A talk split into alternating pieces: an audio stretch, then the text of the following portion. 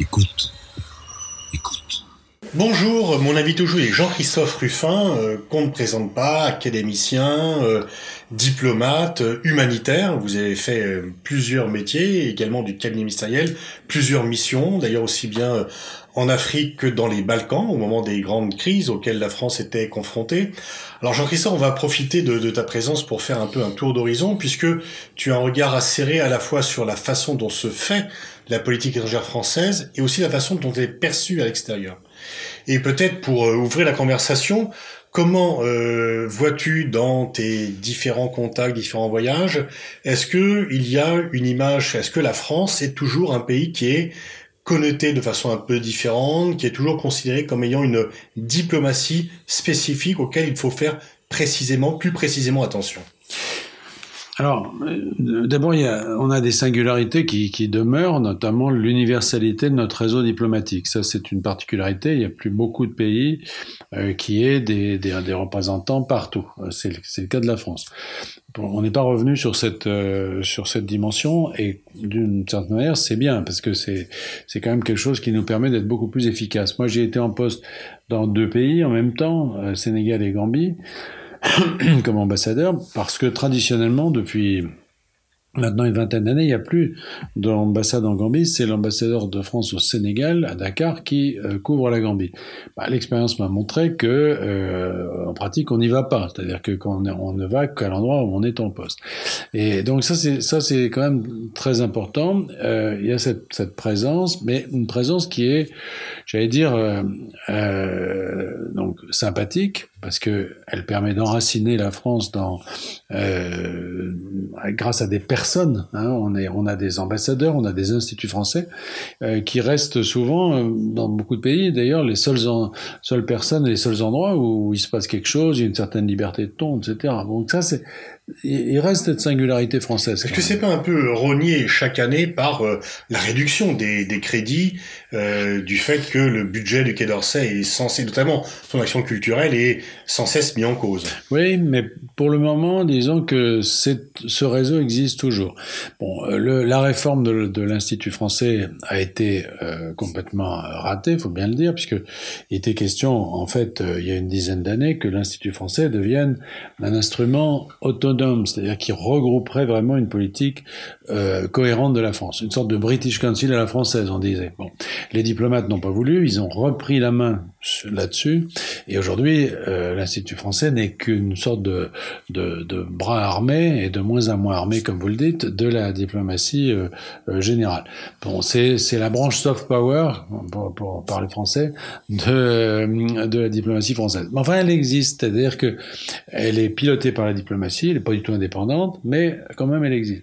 Ça, il euh, faut le saluer. C'est fragile parce que notamment il y a, une autre question euh, qui est la, celle des lycées français qui est absolument, à mes yeux, essentiel, parce que notre, euh, ce qui fait la singularité aussi de notre présence, hein, c'est ce soft power, justement.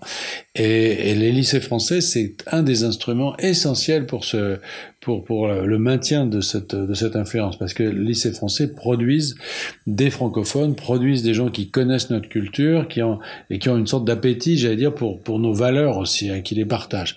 Et ça, euh, c'est quelque chose qui, là aussi, euh, euh, bon, n'a pas été détruit, mais n'est pas en progression, c'est moins qu'on puisse dire.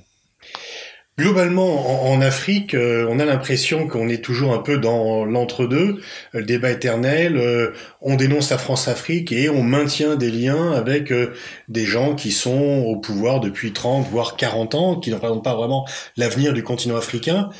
tu as été ambassadeur au Sénégal, tu as fait de nombreuses missions humanitaires en Afrique. Et certains reprochent à la, la politique actuelle et pas Macron, c'était déjà le cas auparavant avec Hollande et, Sarkozy finalement, de ne pas préparer l'avenir et de ne pas être suffisamment en phase avec les nouvelles générations africaines. Est-ce que le fait d'aller aux obsèques d'Idriss Déby, euh, qui n'était pas un paragon de vertu, est une erreur? Est-ce que se maintenir, maintenir des liens avec les Paul Biya ou Sassou Nguesso n'est pas une façon d'injurier l'avenir?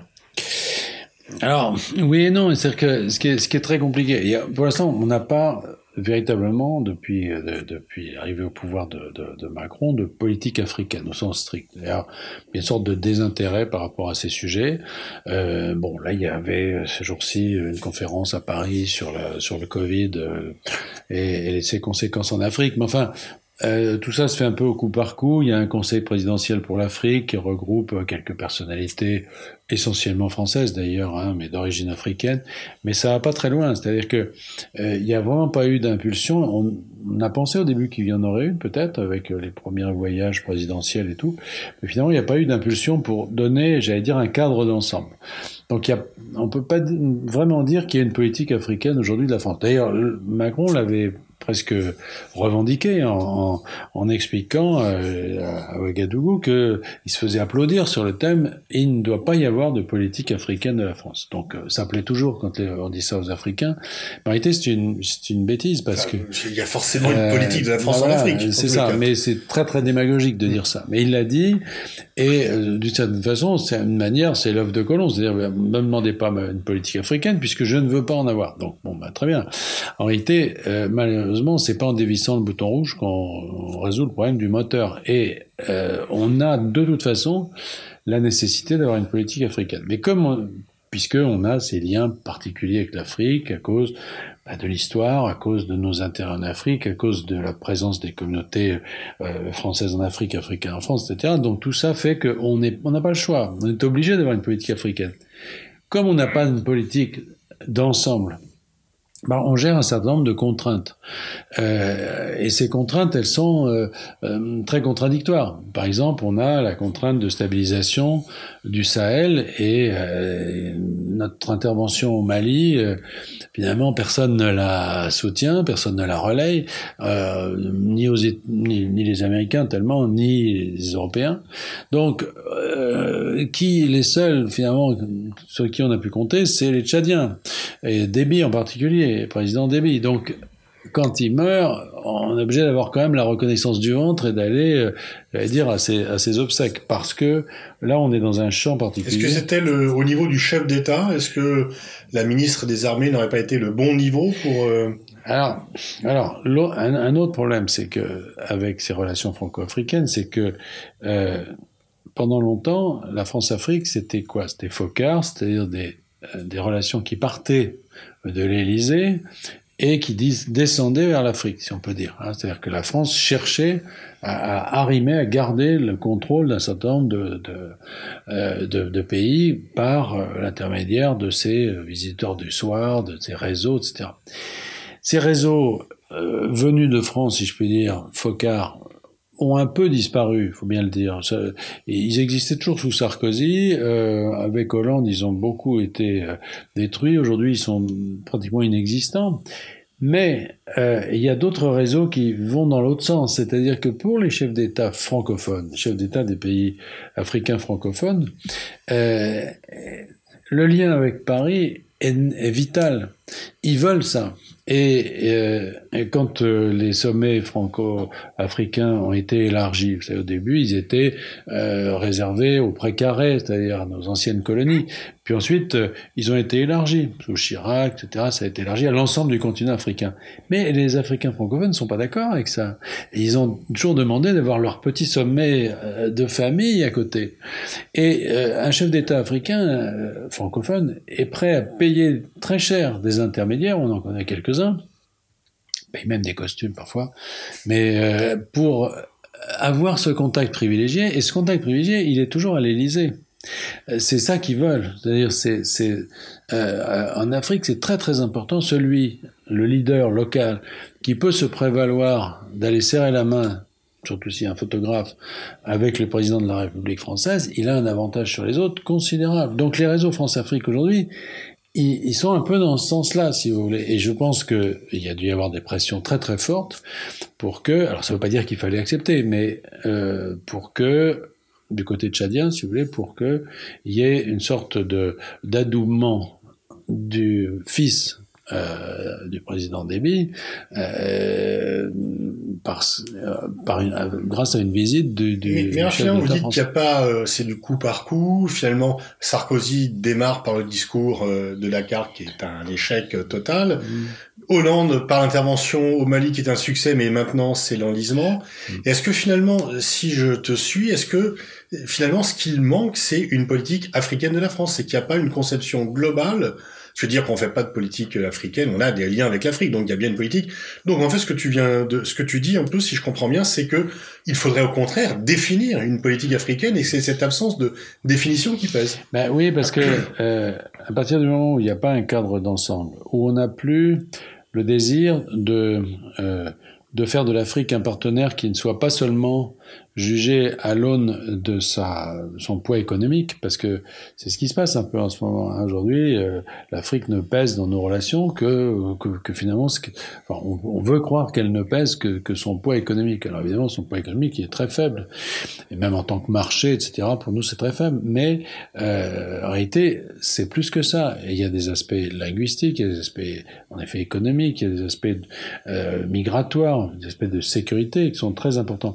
Mais c'est c'est pas nouveau. moi, je veux pas accabler euh, Macron d'abord parce que c'est pas facile, et d'autre part, euh, il y a eu un certain nombre de, décisions un peu erratiques qui ont été prises avant lui. La plus dramatique, celle qu'on continue de payer, étant l'intervention en Libye. Je veux dire, l'intervention en Libye a été, on peut dire les choses comme elles sont, une catastrophe, euh, et, et dont je trouve que le président Sarkozy est, a posteriori, lourdement responsable. C'est-à-dire d'avoir. Parce que ça déstabilise le Mali est en grande partie. Exactement. C'est-à-dire qu'on a créé un effet domino. Mais il n'y a pas que le Mali. Il y a même l'Égypte, la Tunisie, les migrants à travers le, la Méditerranée. Enfin, tout ça procède de la de l'explosion de, de la Libye. moi, j'ai pas, j'ai pas de sympathie pour Kadhafi. La question n'est pas là. Mais euh, et quand il a commencé à massacrer sa population, bon, des printemps arabes, il fallait évidemment l'empêcher de le faire. Mais en, refaisant un peu l'histoire de cette période, on voit bien qu'il y a eu d'abord une intervention, disons, limitée, qui consistait à l'empêcher de massacrer sa population, et puis tout d'un coup, euh, c'est allé au-delà. Et tout d'un coup, euh, il y a eu une autre volonté qui a été de détruire complètement ce régime. Alors, personne ne le regrette en tant que, que personnage, hein, Kadhafi, pas du tout. Mais euh, il n'y a pas du tout eu avant l'idée de savoir par quoi on le remplacerait. Et donc, on, pourrait d'ailleurs ajouter à la liste des dommages collatéraux euh, la Syrie, puisque le blocage russe en Syrie est largement dû au fait que les Russes ont estimé avoir été dupés euh, en s'abstenant sur la résolution 1973. Absolument. Et mais mais cette affaire de Libye, euh, je veux dire, elle a été prise. Enfin, ces, ces décisions-là ont été prises. Euh, d'une façon comme ça, oui, erratique, sans, sans considération de, de, ce qui suivrait.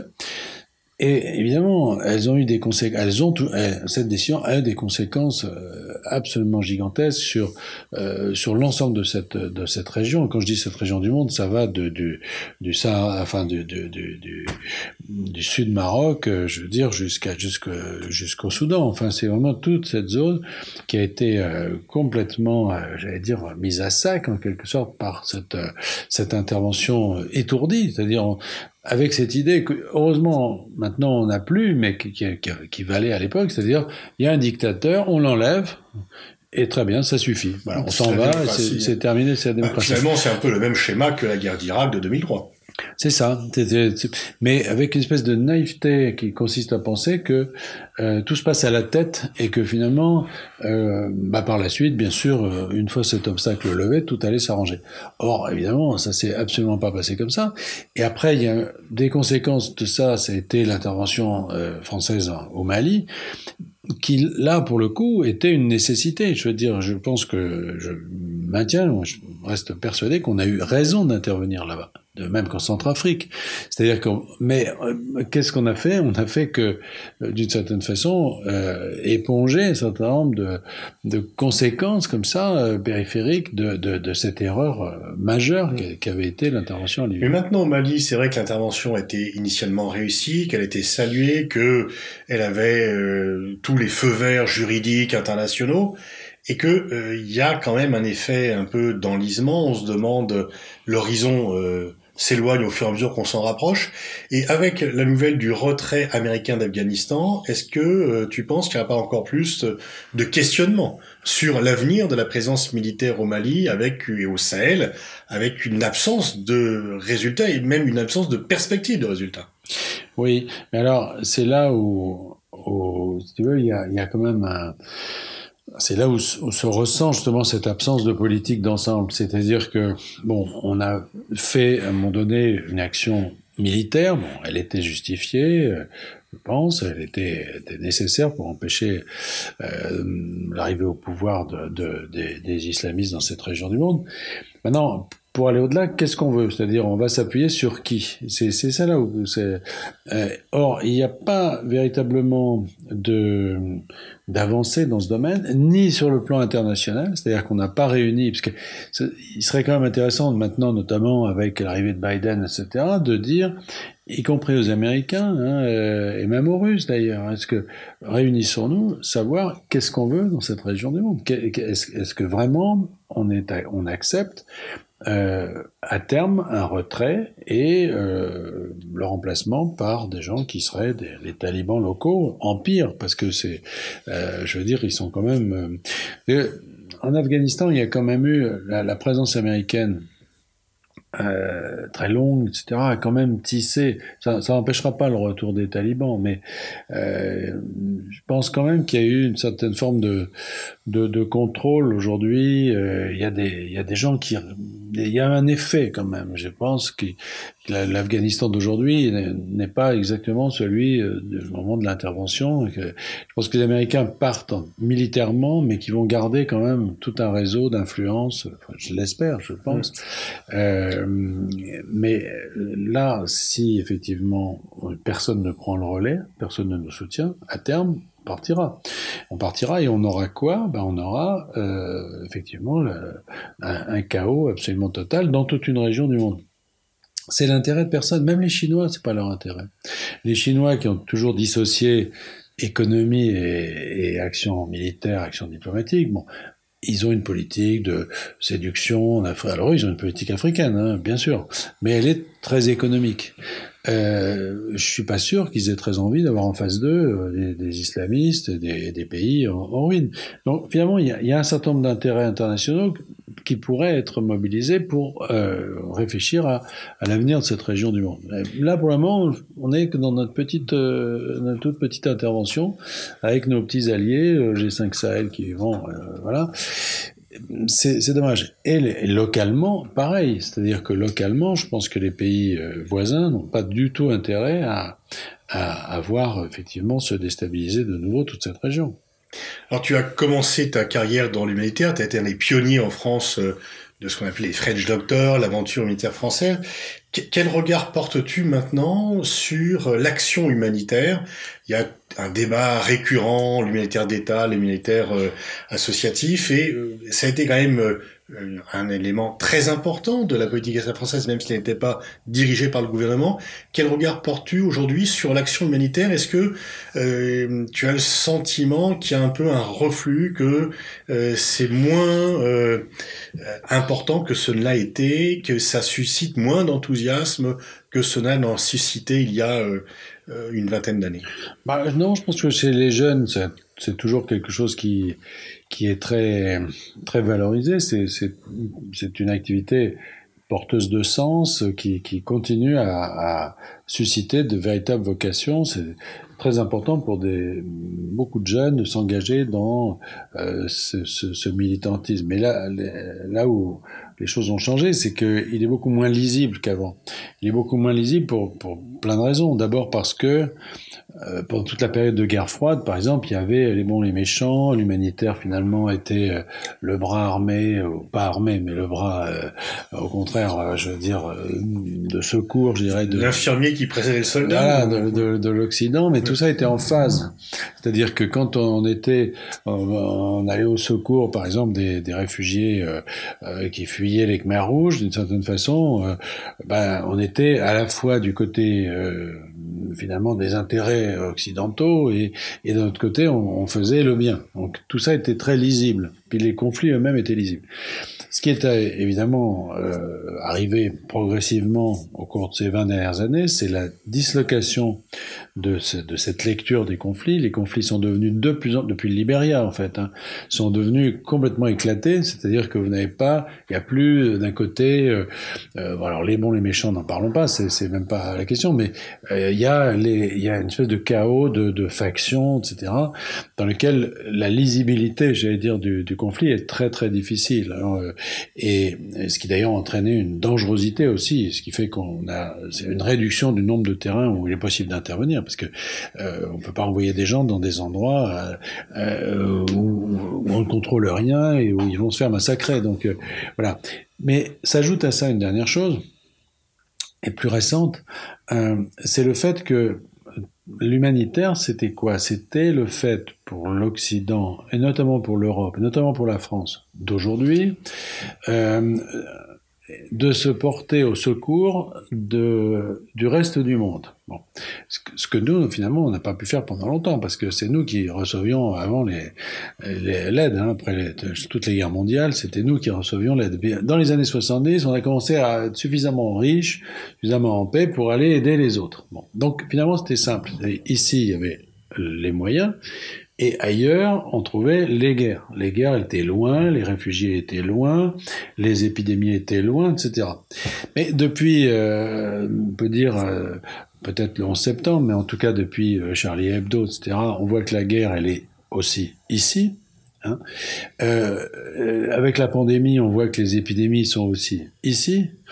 Et il suffit de sortir sur le boulevard Stalingrad pour voir que les réfugiés, ils sont aussi ici. C'est-à-dire que cette vision d'un humanitaire lointain où on allait faire le bien et où le bon docteur blanc finalement allait soigner euh, voilà des pauvres noirs, euh, bah, tout ça est tot totalement volé en éclats puisqu'aujourd'hui nous sommes pour malheur, notre malheur, mais c'est comme ça, rattrapé par l'histoire et que finalement c'est nous qui avons le, finalement ces, guerres et ces, drames chez nous.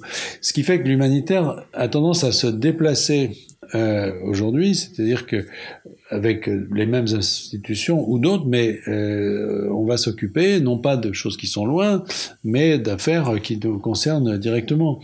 Et euh, ça va être les migrants en Méditerranée, euh, ça va être euh, les restos du cœur, ça va être voilà. C'est-à-dire que l'humanitaire finalement n'est plus quelque chose euh, qui est du ressort des relations internationales, mais c'est aussi quelque chose de, de n'importe côté. Puisque soit en tant qu'écrivain, soit en tant que diplomate ou en tant qu'humanitaire, tu connais bien euh, les différents responsables politiques français.